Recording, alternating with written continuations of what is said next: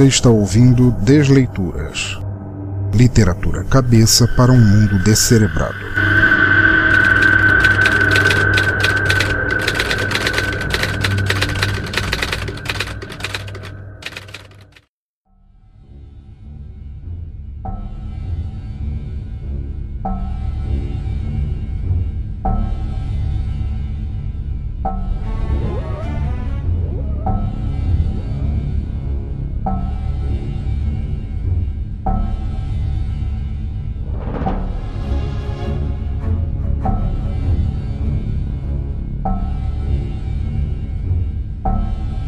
Jornada entre as rugas da glândula pineal, por Hélio Milhafres.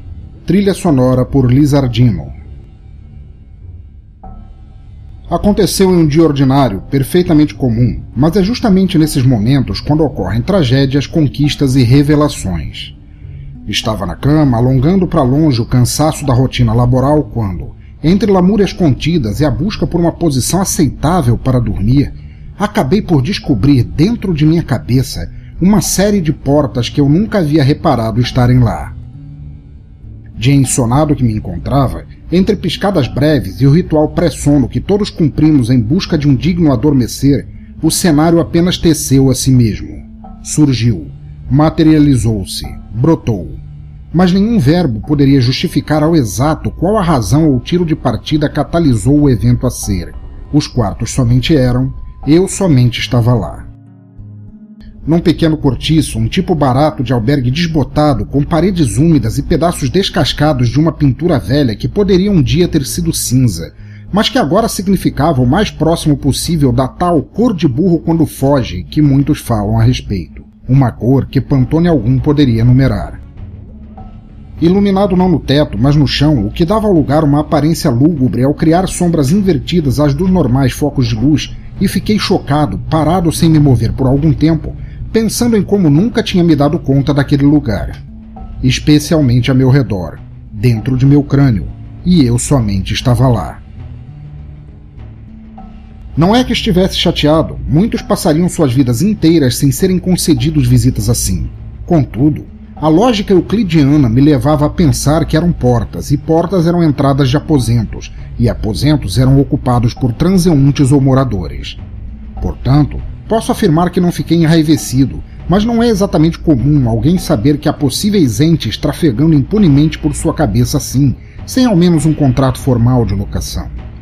Se fosse o caso de ter tornado o longínquo vão oco que tenho atrás dos olhos em um formigueiro, com passagens ou túneis que dessem abrigo aos suportes locatários ilegais, eu gostaria ao menos que houvessem tido a finesse de me informar. Ora bolas, nunca fui um senhorio déspota ou tirânico, mas pensava que deveria possuir um mínimo de estatísticas de quantos eram, por que estavam lá e como teriam conseguido as chaves. Parado pensando essas coisas, que só podem mesmo ocorrer quando estamos no limiar entre forma consciente e sonho completo, dei o primeiro passo ao longo do escuro e bruxuleante salão da minha cabeça. Fã, que sempre fui de histórias em quadrinhos e desenhos animados, estava acostumado ao eterno clichê de ver por fora lugares pequenos que se desdobram em verdadeiros mundos por dentro. Então não tive o choque de ver ao longe que algumas portas a mais se estendiam ao longo do imenso ambiente.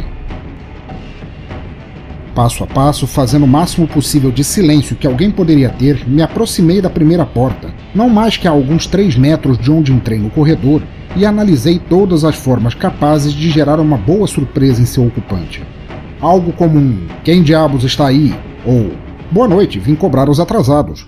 Ou ainda, Oi, sou o dono da cabeça, você poderia me emprestar uma xícara de açúcar? Me sentia tão estranho naquele interminável momento em que parecia ser eu o invasor, e não fosse o fato de saber por certo ser aquela minha cabeça e que aqueles quartos nunca haviam recebido meu aval, teria me retirado tão silenciosamente quanto havia entrado. Mas essa mesma certeza me induzia a prosseguir e acabar de uma vez com aquela farra descabida. Bem, na dúvida, improvise, disse a mim mesmo enquanto pulava a porta adentro. Sem gritos de ahá, nem brados de parado. Abri a porta e pulei para o interior do quarto, mal contendo minha decepção quando vi que estava completa e certeiramente vazio. Tão úmido e descascado quanto a grande antessala, o primeiro quarto onde entrei não tinha nada além de velhas revistas empilhadas em cantos. A lâmpada do teto, ao contrário do resto, falhava e piscava rapidamente, deveria ser um perigo para epiléticos. E as revistas, sem qualquer ordem aparente, ficavam ao longo da parede sul dispostas em pilhas mal feitas que pareciam servir ou para tapar buracos de ratos ou para conter ocasionais goteiras que desciam impiedosas do teto velhos gibis desenhados por Mozart Couto, edições estragadas da revista adulta Status, um exemplar de paralelas tomava espaço juntamente com álbuns de figurinha nunca completados. Moonshadow tomava vinho lado a lado com Blood, e as páginas eram marcadas pelos incessantes insultos de ira. Nada mais. Erro meu. Ninguém viveria num quarto medonho assim, exceto por ácaros ou traças se deleitando com o mofo e velho papel. Já sem o receio e temor que antecederam a primeira porta, abri a que ficava à sua frente no corredor e encontrei outro quarto vazio. Limpo, ao menos, mas vazio. As paredes não estavam tão descascadas quanto as outras, mas não havia lá o menor sinal de moradores e nenhuma mobília parecia já ter marcado alguma vez o chão bem encerado de madeira. Mas as paredes, essas denunciavam tudo o que não havia de físico naquele segundo aposento. Estavam escritas de cima a baixo, e o teto também. Não era minha letra, e esta era tão espremida e apertada, numa folha de concreto não pautada, que muitas vezes eu não saberia dizer quando começava ou terminava cada frase escrita. Cada frase, cada trecho, um pedaço de canção. Tinha certeza disso, mesmo que muitas delas eu não fizesse ideia de ter alguma vez ouvido na vida. Lua nova, Sussarana vai passar. Sou um homem que caminha sozinho. Me abrace agora. Não quero sua simpatia. Os fugitivos dizem que as ruas não são para sonhadores. Desolado, o sol se põe a oeste. Não vou mais falar em amor, geração de alienados que não olham para as rosas no chão. Quando perguntarem se te conhecia, lembra-te apenas que você era minha amiga. Não te deixeis passar abandono, retorna ao mundo do qual viestes. A raiz de todo mal é o coração de uma alma escura. Vejo tudo à minha volta, é quando me sinto mais sozinho. Você pode me ajudar? Não consigo encontrar minha mente. Olhe para minha carne e sangue. Agora olhe, olhe, olhe para a tua torre de pedra. Vejo um arco-íris surgindo. Olhe lá, no horizonte, e estou voltando para casa. Enfim, trechos demais para ler no momento ou discernir no meio do vazio do quarto em minha cabeça. O que tudo aquilo queria dizer? Tantos pedaços e tantas variações impessoais de poesias em formato de mosaico, frases demais, letras demais. Eu perderia meses a fio para ler aquele aposento, mas continha uma certeza indefinida de haver lá um senso de familiaridade que não podia ao certo identificar e que já tinha começado a me coçar no quarto anterior. Fechei a porta com respeito e passei à frente do quarto seguinte. E foi só voltar ao salão para algo diferente ter acontecido mal iluminado como era, me dava a chance de ver a quantidade de portas e o cenário em si, mas até então imperava o silêncio e nada mais. Porém, quando voltei depois de ter saído do quarto escrito, que foi como batizei, notei que uma abafada música tocava sem que eu conseguisse saber de onde vinha. A porta seguinte à do quarto onde tinha entrado por último estava hermeticamente lacrada pregos enferrujados e uma maçaneta completamente envelhecida e inoperante me mostraram que eu não entraria ali sem um pé de cabra ou martelo nas mãos, coisa que eu não poderia facilmente conseguir ali. Mas o som não vinha por detrás da porta. E mesmo se viesse, ela ainda estava tão cerrada que eu consideraria difícil imaginar que o próprio ar ou som se propagariam através de seus batentes. A música vinha do quarto logo depois, o quarto quarto, por assim dizer, e seu som era conhecido perfeitamente por mim tocando por detrás da porta a versão original de uma música que depois foi violentada displicentemente por diversos outros intérpretes estava continuamente tocando sem se importar que os vizinhos pudessem reclamar do horário de silêncio, se é que tal lei caberia ali. Como sua letra incitava tudo menos tendências hostis, não fiquei exatamente sobressaltado de imaginar quem seria o ouvinte daquilo, mas ainda assim, colei com cuidado meu ouvido à porta, só por precaução, para tentar conseguir mais informações antes de bater ou entrar de sopetão. Além da música, porém, tudo o que conseguia ouvir eram passos e uma calma e cálida risada ocasional. Nem precisei deitar mão à porta. Ela se abriu e o ocupante do quarto me jogou uma pergunta logo na frente. Quem é você, cara? E o corpo sorridente que me perguntava era tudo menos o que eu poderia jamais imaginar. Ele era um garoto. Mal se podia dizer que estivesse fora da adolescência, de tão jovem que parecia, e me peguei imaginando que uma invasão em meu cérebro não poderia vir senão de um aborrecente irresponsável. Estava tão bem vestido, embora eu não pudesse dizer ao certo qual moda, se é que moda se aplicava ao que ele usava de tão esquisito, que me passou imediatamente a impressão de ser um jovem feliz e despreocupado, um bom vivan, daqueles que se dão bem com todo mundo. Era completamente calvo, ao ponto de sequer ter sobrancelhas, composto por uma pele plástica escura que me dava a impressão de ser cera de escultor, e usava calças de brim impecavelmente passadas e com vinco gomado que nem se usava mais. Sua camisa era completamente estampada com figuras de Pac-Man em um mundo colorido, e seus sapatos eram tão ausentes de poeira que alguém poderia facilmente se pentear olhando para eles. Eu sou o dono do albergue, foi o mais próximo de uma resposta ao qual consegui chegar, e gostaria de saber quem te deu permissão de entrar aqui. Calma, rapaz, eu tô aqui desde que isso aqui foi construído e nunca imaginei que algum dia alguém me pediria justificativa para estar, falou sorrindo. Não sou espaçoso, não tiro a liberdade ou roubei o quarto de ninguém, nunca me pediram explicações e nunca tive que dar, tá me entendendo? Putz, nem a mim nem aos outros, aliás. Outros? Queria ter dito algo mais, mas engasguei nessa descoberta e foi tudo o que saiu. Claro, seu zelador. E essa frase saiu com um risinho contido, mas desprovido de deboche.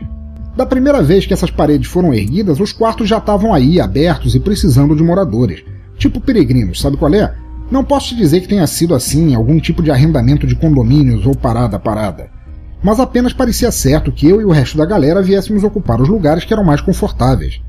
Ah, qual é? Não fica aí me olhando com essa cara de emputecido. Não foi uma invasão, não tinha concorrência, licitação, não tinha nada. Ninguém precisou furar fila para vir aqui e ninguém mais tentou ocupar outros quartos depois que chegamos. Aliás, eu acho que você já percebeu que alguns dos moquifos daqui são bem longe do que seria o mínimo para deitar um ronco, né? Um ou dois, inclusive. E falou com cara de nojo que não chegava a derrubar sua simpatia. Eu não passo nem perto para não me sujar com o futum das moléculas, tá entendendo? Olha, quer parar por favor de rir da minha cara desse jeito? Eu estava ficando chateado com aquela babaquice. O jeito daquele moleque em levar tudo na brincadeira me deixava seriamente nervoso. Eu tô nessa cabeça há muito mais tempo que qualquer um, e pelo que me consta, nem poderia ter mais ninguém aqui. Ninguém me avisou nas aulas de biologia que cabeça podia ser repartida em lotes e virar uma república de bichos grilo. E você, com essa cara lavada de biscoito traquinas e essa roupa de brechó de anime, não tá ajudando, cacete. Eu tô quase surtando aqui e aceitaria um pouco de ajuda que não parecesse vir junto com esse teu sorriso cínico. Gritei. A raiva tomava conta. Desnecessária, mas queria seu lugar. Precisava deixá-la ser, nem que por um pouquinho. O garoto Pac-Man apenas sorriu mais fundo. Ah, meu irmão, relaxa. Larga de ser estressado e chega junto. Vem, vem. Me convidou a entrar no quarto e, em comparação com os outros cômodos que tinha visitado antes, o dele era sem dúvida diametralmente oposto paredes bem pintadas, vários quadros na paredes, de cubismo na maioria, mobília impecável e um ambiente tão agradável que parecia ser um outro plano, ao contrário do frio e desgastado cenário da antessala. Aquela música preenchia cada canto. Dizia, eu tinha que escapar, a cidade era densa e cruel, algo assim, mas não tão alta ao ponto de engolir uma conversa. Uma velha TV de tubo embutida na parede mostrava a sequência de imagens incessante e avassaladora do filme Baraka, e em uma mesa com feltro verde havia um convidativo baralho. Um kitnet de maravilhas, pensei, cheio de detalhes perfeitos e pacificadores, almofadas, copos perfeitamente limpos, diversos vidros de perfume abertos que gotejavam em direção ao teto e se evaporavam antes de atingi-lo, formando um pastiche de aromas e sensações e pequenos bonecos de desenhos animados em cores quentes de verão sorriam estáticos ao som da música que nunca parava de tocar. Bastou pouco para que eu e meu inquilino começássemos a falar sobre tudo, sobre nada. Seu nome era Hindu e ele sempre havia morado ali. Pouco ou coisa alguma conhecia dos outros moradores, mas sabia apenas que não gostava deles porque um era feio e repugnante demais para estabelecer qualquer contato, e nesse momento Fiz uma anotação mental de forma a tomar cuidado na hora de procurá-lo. E o outro porque ele nunca o havia visto em suas raras incursões fora do quarto. Me inundou com milhares de perguntas sobre como estava o mundo fora de meu crânio e o que as pessoas vestiam, sobre quais sons eram mais ouvidos e quais novos carros eram lançados. Me perguntou sobre tudo o que alguém poderia saber simplesmente lendo uma revista de moda ou atualidades, uma daquelas em que a proporção de texto para imagem é algo de 1 para 100%. Hindu lia frequentemente as revistas do primeiro cômodo e as deixava de volta no mesmo lugar, mas não tive coragem de contar a ele que, se as usava como referência para o mundo contemporâneo, então estava há várias décadas de tudo o que queria tanto saber. Além do mais, não trabalhava, não estudava e vivia sempre aproveitando o que de melhor a vida pudesse oferecer em meu cérebro invadido. Apenas as rápidas e baratas sensações de uma conversa imediata, papos banais sobre marcas estilos, arte como que para saber qual efeito esta teria em suas paredes, vinhos que nunca beberia, esperando sempre que algum dia pudesse impressionar alguém somente por tê-los. E nada mais, além daquele lindo sorriso sincero de Eleanor Rigby. No que me deu a entender, Hindu e os outros habitantes davam conta de lidar com o fluxo de pessoas que passava pelo salão. Ele não tinha ideia de onde vinham as pessoas, nem para onde iam depois, mas como havia somente três moradores no complexo inteiro, e estes não faziam qualquer questão de interagir uns com os outros, então a única forma que tinham de não ficarem doidos ou sofrerem de febre de cabana era falarem com quem passava pelo vão central. Algumas pessoas entravam nos quartos sem serem convidadas, outras só se aproximavam quando hindu ou os outros puxavam conversas, e outras tantas abaixavam a cabeça e nem percebiam que havia alguém chamando por elas. E Hindu, em sua eterna aparência de jovem simpático, conversador e atraente, tentava conseguir que as pessoas ficassem por mais tempo lá. Queria saber o que se passava no exterior, uma vez que nunca tinha permissão, sabe-se lá de quem, para sair e, portanto, dependia de conhecer os passageiros para saber novas formas de decorar seu quarto, novas músicas que se ouvia e principalmente para saber se impor como alguém por quem alguma transeunte se mostrasse mais interessada em conhecer melhor, mais até o ponto de ficar lá com ele para sempre. Mas aí residia exatamente o problema.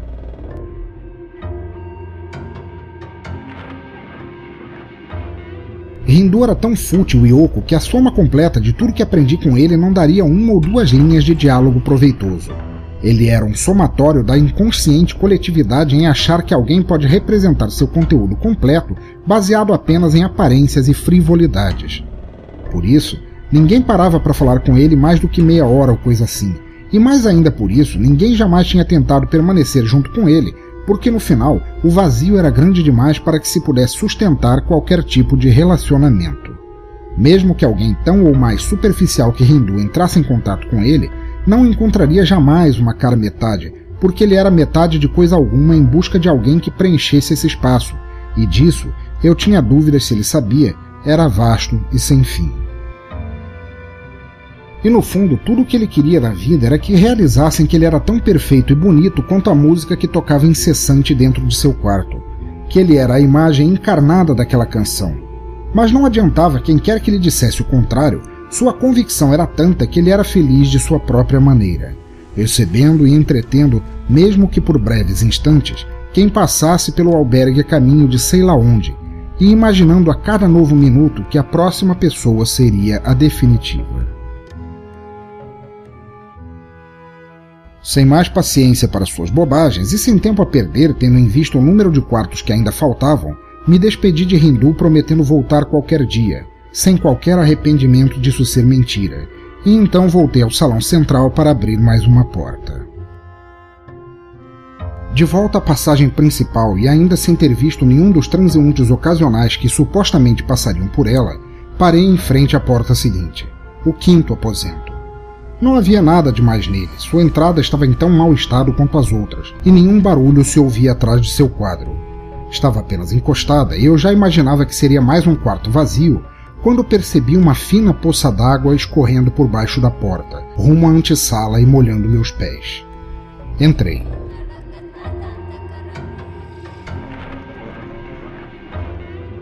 O quarto estava vazio de ocupantes, realmente, mas ao mesmo tempo era um museu ou galeria e dispunha um tipo diferente de mostra do que eu já havia visto nos outros espaços vazios da minha cabeça. Expostos em várias prateleiras, displays e mesinhas baixas, estava uma coleção de objetos que, não obstante não terem gerado qualquer resposta emocional, me assombraram tanto que não contive uma interjeição involuntária, um grito ausente de som. Nas paredes havia centenas de borboletas, milhares mesmo, todas devidamente catalogadas e presas a alfinetes, que choravam em silêncio enquanto batiam suas asas e deixavam suas lágrimas caírem como água salgada no chão.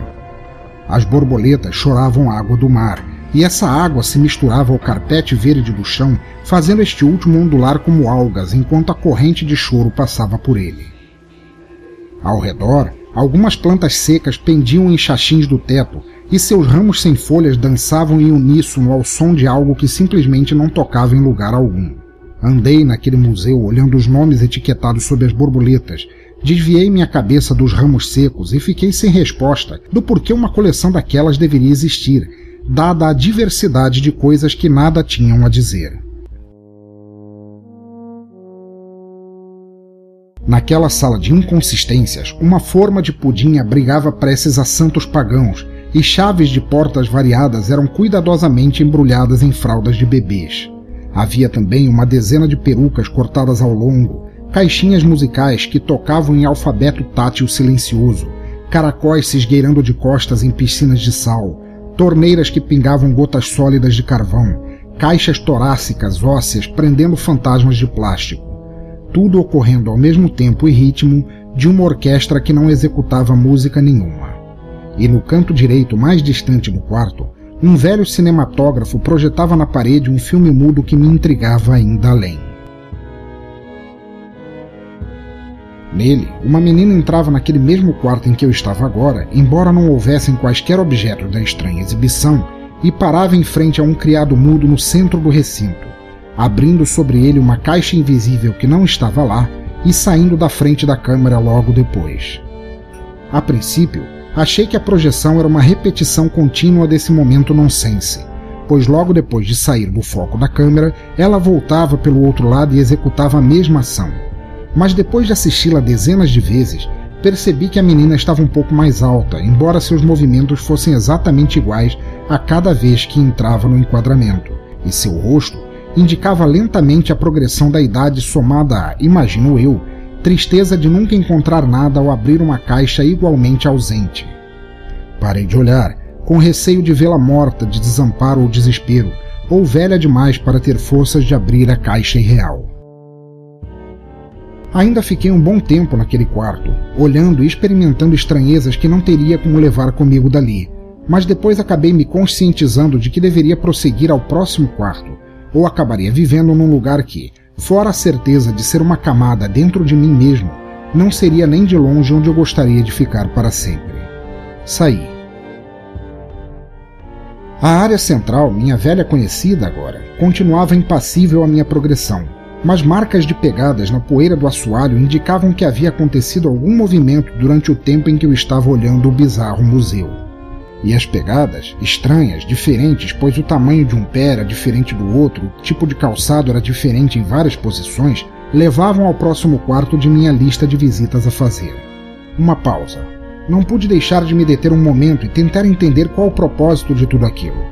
Ao final de tudo que já tinha visto e aprendido, me sentia frustrado e achava que estava fadado a ter minha cabeça classificada como um armário velho de avó, um dos que essas senhoras têm em autoestima e nos quais guardam toda espécie de quinquilharias, talvez como uma forma de preservar tanto sua história pessoal quanto a cultura de um mundo que poderia repentinamente deixar de existir. Achava que todas as avós do mundo cresciam com um irrestrito medo de que o mundo acabasse de uma hora para outra, e guardavam seus infinitos armários como uma maneira de deixar um legado do finado planeta. Mas o que realmente me perturbava era pensar que minha cabeça continha não só pessoas que não haviam sido convidadas a ficarem lá, mas além disso milhares de objetos com os quais eu não tinha ou poderia ter qualquer vínculo. Quem seria Hindu? E será que algum dia eu me encontraria frente a frente com a menina que tinha uma caixa invisível como amigo imaginário? Quem seriam os dois outros moradores e por que eu tinha a noção clara de estar há tanto tempo nessa viagem absurda, quando tinha em meu mundo real a certeza de não terem passado mais que 15 ou 20 minutos? Muita coisa na qual pensar para uma cabeça tão limitada pela situação e ficando confusa bem mais do que lhe seria permitido normalmente. Afugentei essas dúvidas e reclamações de lado por um instante porque agora teria que encarar mais um quarto e queria ter a mente livre de preconceitos caso fosse olhar de frente mais um locatário. Tentei abrir a porta, mas ela estava fechada à chave, coisa que, notei antes, não tinha acontecido no quarto de Hindu. Tendo em mente que ela não estaria selada como uma das anteriores, pois a maçaneta rodou com leveza em minha mão, presumi que o quarto era ocupado por um dos moradores e decidi, como um sujeito bem educado, bater a porta e ser convidado a entrar. Mas alguns minutos se passaram, e claro que tentei bater mais forte outras vezes antes que eu percebesse que não teria uma resposta assim tão fácil. Então resolvi apelar para uma abordagem mais direta. Olha aí, não sei se tem alguém vivendo nesse quarto, mas caso tenha, eu gostaria de conversar com você. E antes que me pergunte alguma coisa, a honra dita que eu informe que sou o dono da cabeça que você está usando agora, então eu acho que tenho direito de conhecer os responsáveis pelas lacunas alugadas que tenho aqui. Já conversei com o senhor, sou tão foda que deveria ser embalsamado para a posteridade e queria falar contigo também. Eu não tenho aqui nenhum aviso de despejo nas mãos e nem pretendo derrubar tudo isso aqui para construir um estacionamento, portanto você pode fazer o sacrosanto favor de me atender? Minha tática de franqueza plena deve ter funcionado bem, porque depois de mais uns 20 segundos a porta se abriu com calma. Dela saiu a coisa mais feia que eu já havia visto em minha vida. Já tendo lido vários contos, livros e historietas de Lovecraft, não pude deixar de pensar que essa era a razão de comparar o segundo morador que encontrei com um corpulento Shub Nigurath. Eu tinha acabado de lançar um breve monólogo para convencê-lo a abrir a porta do quarto e me deixar entrar, mas depois que aquilo apareceu na minha frente, fiquei com uma imensa vontade de voltar no tempo e ter ficado calado. Ter passado adiante daquela porta e seguido para outra. Afinal de contas, é feio ficar perturbando os outros na privacidade de seus lares, não é mesmo? Vamos só dizer que a coisa que atendeu ao meu chamado era indescritível, e tal como nos romances que eu falei antes, ela era anacrônica demais para que algum feixe de palavras pudesse classificá-la. Mas uma pista do quão feia ela era podia estar marcada no frio que desceu minha espinha e no suor que começou a escorrer da minha cara. Contudo, agora o estrago estava feito e nada restava além de encarar o horror. Estava lá parado, parada, me olhando, ele, ela, aquilo, Estou trocando de gênero porque não poderia definir nem se aquilo tinha sexo. Um morador da minha cabeça. E não me deixava nada à vontade, uma vez que não dizia coisa alguma. Ficamos naquele impasse em que nossas proximidades quase se encostavam com relutância, e ainda assim continuaríamos naquele momento até que alguém tomasse a frente da conversa. É claro, isso teria que caber a mim. Pois é, falei. Eu estava agora há pouco conversando com outro morador para tentar entender o porquê de vocês estarem vivendo na minha cabeça e tenho que te dizer que pouco ou nada entendi até agora. Não me leva mal. Não é todo mundo que tem a chance de descobrir que tem gente estranha e bota estranha nisso, sem ofensas a você, vivendo numa mente que tinha estado até então, na melhor das hipóteses, vazia. E menos gente ainda consegue parar frente a frente com seus ocupantes para trocar uma ideia do porquê, não obstante sua cabeça estar cheia de buracos, alguns deles seriam ocupados sem qualquer razão ou prorrogatória então, é, se você pudesse me dar uma luz quanto a tudo isso, já que o Mr. Pac-Man ali atrás não conseguiu, pô, eu ia agradecer muito. quer dizer, é, se você não se incomodar, é claro, quer dizer, eu não penso. Nem consegui terminar a frase. O segundo morador já tinha entrado de volta no quarto e, sem mais que um irreconhecível grunhido, me deixou parado à frente da porta aberta. Bem, como não tinha a menor intenção de argumentar com um ocupante tão alienígena quanto daquele aposento, acabei interpretando que ele tinha deixado a porta aberta esperando que eu o seguisse. Assim, munido de muito mais burrice do que coragem, entrei na toca do amontoado de tumores, gânglios bubônicos, dentes podres e afiados e fui atrás de meu novo guia. Se no quarto de Hindu tudo era glitter e consumista satisfação, neste quarto não havia nada que pudesse nem de longe se aproximar de conforto ou decoração. Uma velha bancada de madeira, proveniente do que deveriam ter sido uma vez dormentes de ferrovia, mas que hoje em dia não representavam mais que toscas farpas inchadas de umidade, era o mais próximo de mobília que existia ali, ainda que o quarto fosse, em extensão, bem maior que o do primeiro locatário que conheci. E fora a tal bancada, toda cheia de peças, engrenagens e raspas de ferro enferrujadas, o restante do ambiente era total e completamente povoado por ferramentas. Martelos de todos os tipos e tamanhos, chaves, algumas de pontas estranhas o suficiente para que eu não pudesse dizer para que serviam, tornos, correntes dependuradas de velhos pregos e, enfim, tudo o que se pudesse pensar que haveria no mausoléu de um artífice caso este fosse reaberto séculos após sua morte. E o, ou a ocupante do quarto, estava bem ali, de costas para mim, em frente à bancada desgastada e mexendo sem parar, tentando juntar peças sobre peças para montar alguma engenhoca alienígena, como um motor perpétuo ou qualquer outra tranqueira. Tentei lhe falar, mas tudo o que perguntava ficava sem mais respostas que um grunhido. Tentei adular quanto à sua dedicação ao trabalho, mas a essas nem grunhido recebi. Resolvi gritar para ver se chamava a atenção, mas meus berros ecoavam nas paredes e batiam junto com as marteladas que o tal aparelho recebia. E foi então, quando desisti de tentar, que o segundo locatário virou para mim e olhou fixo. Não me perguntem quantos olhos ele, ela, aquilo tinha. Como em uma forma de comunicação não verbal que independia de formato ou ação, ele me disse, de jeito bem rude, diga-se de passagem, tudo o que tinha para me dizer. Seu nome era Navar, e da mesma maneira que os outros dois, ele havia simplesmente chegado no albergue há muito tempo atrás. Ocupando um dos quartos, aquele que lhe era cabido, ele cuidava de consertar o que quer que fosse que lhe surgisse quebrado à frente. E esses, o que quer que fosse, eram deixados vindos de várias fontes, dos transeuntes que volta e meia passavam pelo corredor, de brechas súbitas que surgiam em meia paredes, de lugar nenhum e que vinham parar à sua porta quando ele menos esperava. Como os outros moradores não falavam com ele, um porque não falava com ninguém, o outro porque tinha medo que ele sujasse sua imagem, aquele monstrengo reparador vivia seus dias e noites sem dormir, consertando engenhos, molas, rodas dentadas e tudo mais à sua volta. Não se incomodava que ninguém falasse com ele como amigo, porque não dependia das pessoas como ponto de apoio. Mas quando alguém o procurava, e normalmente eram passageiros do corredor em trânsito, era para que ele desse jeito em algo, coisa que ele fazia com prazer e sem a menor hesitação, embora marcasse tudo com a costumeira hostilidade que, casando perfeitamente com seu visual de cria do abismo, destoava em muito de sua natureza prestativa e solícita. Nunca dirigia a palavra a ninguém por conta própria, mas não havia pedido que ele não se esforçasse para atender, desde que ninguém ligasse para seu jeito brutamontes ou fugisse com medo de alguma agressão que jamais ocorreria. E fazia de forma que o corredor, se não o mais bonito ou atrativo, fosse em síntese bastante funcional para quem o atravessasse. Perguntei a ele sobre os livros e revistas, sobre o quarto das letras e o triste museu, mas Navar me rosnou não ter ideia do que significavam.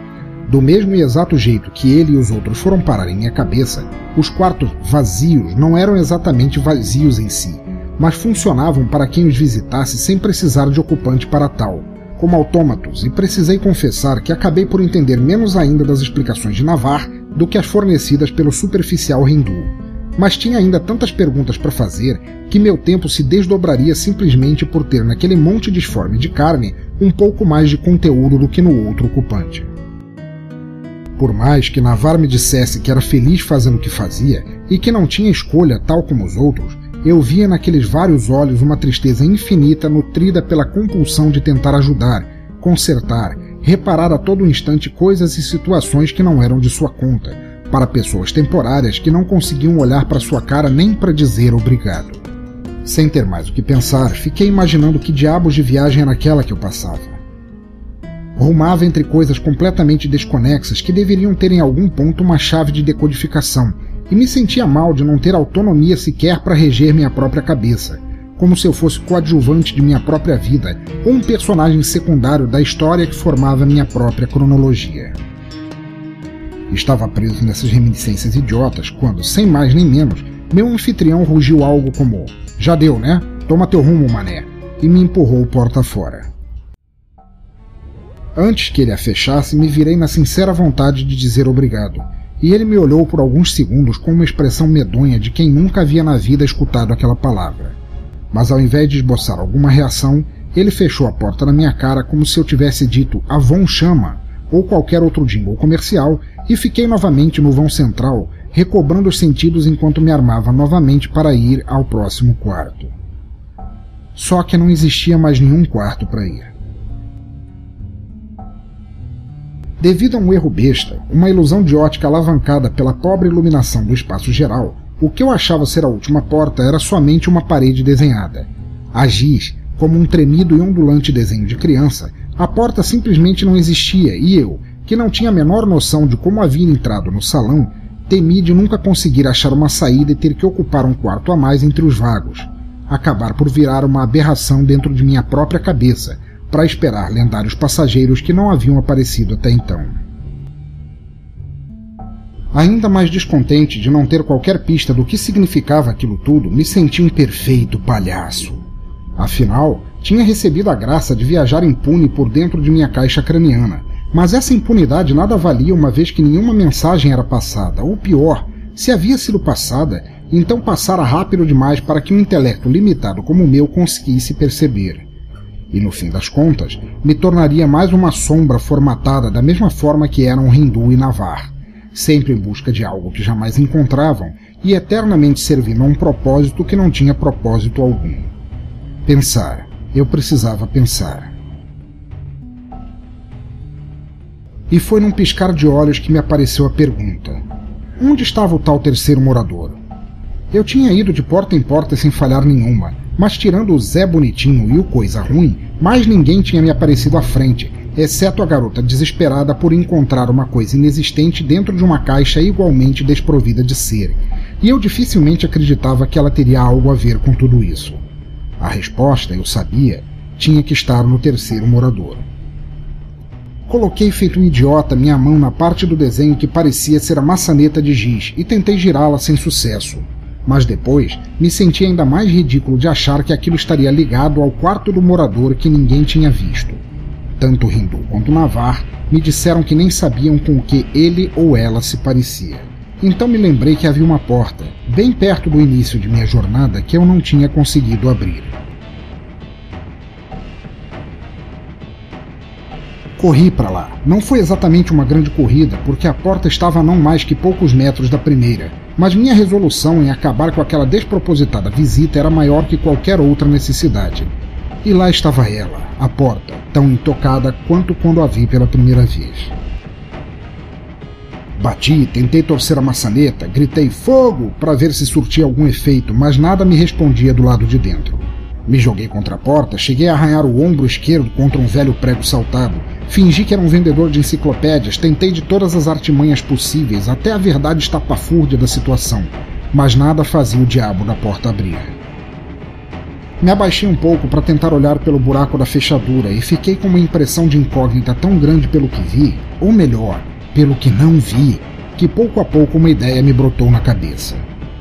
O que eu vi era absolutamente nada um vazio negro e gélido como uma fossa universal, sem vista, sem som, sem odor, sem profundidade ou espaço. Um frio monodimensional que desafiaria toda a quântica dos números. Um vácuo sugando meus pensamentos, como numa entropia que implodia seu núcleo e dragava tudo ao redor, tal como faz um buraco negro no infinito. Um vazio tão absurdo que chegou a arrancar alguns pelos de minhas sobrancelhas para dentro. Não deixaram saudades, afinal. Parei um pouco a indagar. Ora essa, se o problema daquele quarto era o vazio, disse a ninguém além de mim mesmo, nada mais nobre a fazer do que tentar preenchê-lo. Levantei, correndo feito um lunático pelo corredor, com a primeira ideia racional desde que tinha ido parar naquele lugar, fui bater na porta do quarto de Hindu. E ele estava muito bem, como sempre, com uma cara que parecia ter sido esfregada com óleo de peroba por muito tempo. Ficou entusiasmado com meu retorno tão rápido. Acho que ele nunca havia recebido alguma visita que tivesse aparecido mais de uma vez, e me convidou para ver sua coleção de fotos, todas dele, obviamente, e para tomar uma bebida cujo segredo só ele conhecia, mas eu educadamente recusei, dizendo que estava numa missão especial e que ele era parte importantíssima dela. Seus olhos brilharam, com tanta vontade que pareciam holofotes por finalmente fazer parte de algo importante. Pelo menos era o que ele pensava e me disse que eu poderia pedir a ele o que quisesse. E já que ele se oferecera com tanto préstimo, pedi seu player de música, aquele que tocava sempre uma mesma canção, e jurei, mesmo sendo lorota completa, devolvê-lo intacto. Ele hesitou por um momento, como se sua vida dependesse daquela playlist de uma só faixa, mas acabou entregando e passou a se lamuriar como se um tapete fosse puxado sob seus pés. Sem tempo para perder, me despedi dele dizendo algo como: Cara, você é o máximo, e saí enquanto ele subitamente se recuperava e se olhava feliz no espelho. Minha próxima parada foi o quarto de Navar, que não me pareceu nem um pouco feliz de eu ter voltado. Cuspindo rugidos para cima de mim, ele nem pestanejou quando pedi a ele um pé de cabra emprestado e me entregou sem sequer pensar a respeito. Disse a ele que não sabia se devolveria a ferramenta, mas ele não pareceu se incomodar, pois a cadência de insultos, rosnados e vociferações permaneceu inalterada durante todo o processo. Agradeci de todo o coração e saí porta fora, enquanto ele me olhava com cara de cachorro pidão, ainda xingando em sua linguagem incompreensível de monstro. Voltei ao corredor e fui reto à porta trancada. Não sei direito de onde surgiu a ideia, mas como nada até então fazia sentido, ela parecia tão boa quanto qualquer outra. Coloquei as caixas de som frente ao buraco da fechadura e esperei que a música cumprisse seu propósito. Dizia ela: Talvez eu devesse ter ligado primeiro, cantava. Estava sonhando enquanto dirigia pela longa estrada à frente. O que no mundo nos impede de cairmos em pedaços? Dei um grito de urra quando notei que parecia funcionar. O som fluía pela fechadura num formato sólido melódico, e o vácuo da entropia acabava ficando ocupado demais, estressado em dar conta de estrofes, harmonias e acordes para puxar qualquer outra coisa. Sem dar tempo para nenhum imprevisto, meti o pé de cabra na porta e abri num puxão tão forte que nem a grande quantidade de pregos conseguiu me segurar. A porta se abriu, e o que estava lá dentro não pude nutrir esperanças de compreender. Se pudesse colocá-lo em palavras, diria que a totalidade de suas pontas, ângulos, vetores e terminações, todas interconectadas e interdependentes, início, meio e fim, em um espiral que sugava pensamentos substantivos e sólidos da mesma maneira inconsiderada, era ao mesmo tempo um ralo e uma espécie de fractal. Mas como disse antes, Palavras se perdiam fácil na mesma dragagem impiedosa que me roubaria considerações com o mesmo desejo com que puxava para dentro a poeira do chão, se eu deixasse. Esse era o terceiro morador.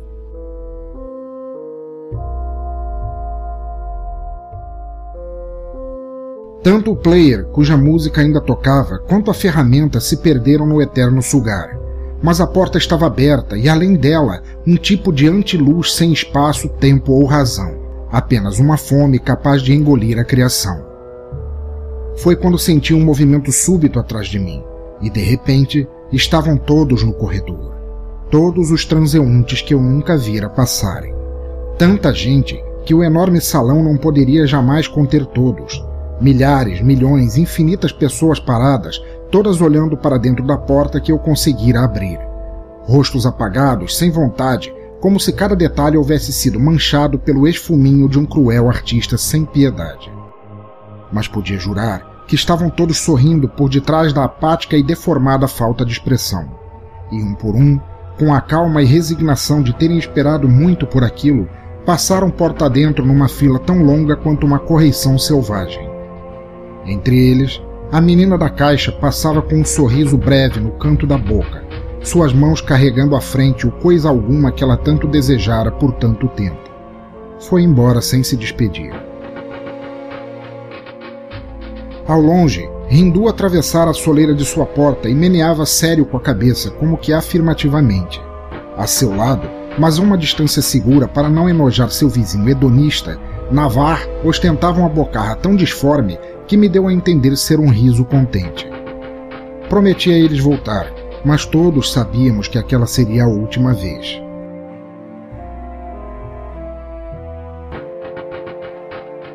Estava novamente em meu quarto e cama. Não havia se passado sequer uma hora desde o início de minha estranha jornada, e a sobra de toda aquela ímpar experiência era enfim melancólica, assim como uma doença que vem, aflige e vai e não deixa sequelas ou cicatrizes, como se nunca houvesse existido.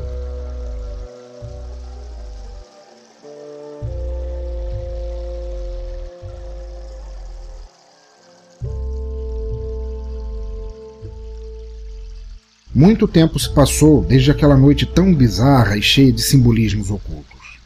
Não poderia jamais dizer por que eu, supondo que houvesse sido sorteado para presenciar aquilo, havia sido escolhido, ou se alguém mais no mundo sabia do que se tratava.